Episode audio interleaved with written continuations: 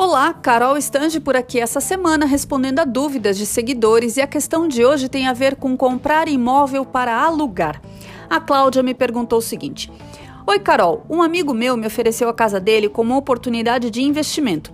É viável comprar um imóvel hoje para alugar, sendo que já tem um apartamento onde morar? Eu teria metade do valor do imóvel agora e o restante eu teria que financiar. Oi, Cláudia, obrigada por ter mandado sua pergunta. É um prazer poder te ajudar, mas talvez a resposta não seja tão simples, porque é depende. Depende da sua carteira total de investimentos, do seu momento de vida, do seu perfil de investidor. Eu separei aqui alguns pontos para você prestar atenção. Primeiro deles é compare o retorno do aluguel que você receberia por esse imóvel com o retorno da renda fixa. Lembre de considerar sempre os retornos já líquidos de imposto de renda e taxas. Segundo ponto, considere o imposto de renda. A alíquota de imposto de renda que incide mensalmente sobre o valor dos aluguéis pode ser mais pesada do que aquela que incide sobre os rendimentos de aplicações financeiras. Enquanto no primeiro caso a alíquota chega a 27,5%, no segundo, o máximo que se pode pagar é de 22,5% da rentabilidade. Terceiro ponto, considere que, por ser um investimento de longo prazo, é preciso calcular a probabilidade desse imóvel valorizar ou desvalorizar ao longo do tempo. Essas informações você encontra nas creches ou secoves, ou ainda nas próprias imobiliárias. Considere uma coisa que todo mundo esquece, que são as taxas de cartório, escritura, transferências e comissões dos corretores envolvidos na negociação.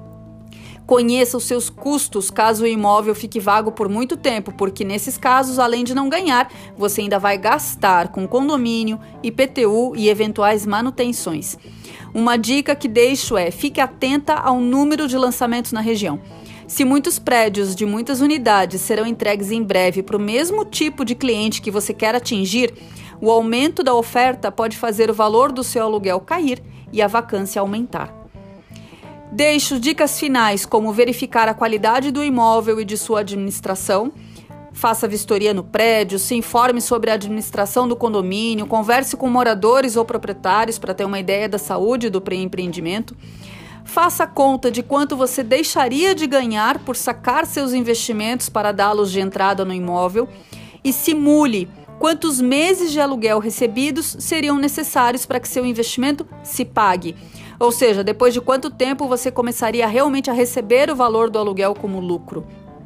A sensação de segurança ao investir em um imóvel para alugar pode ser falsa, já que há risco de inadimplência e ainda é preciso considerar a baixa liquidez, ou seja, se você precisar transformar esse imóvel em dinheiro rápido, você fica refém do que o mercado está disposto a pagar e não de quanto o seu imóvel realmente vale.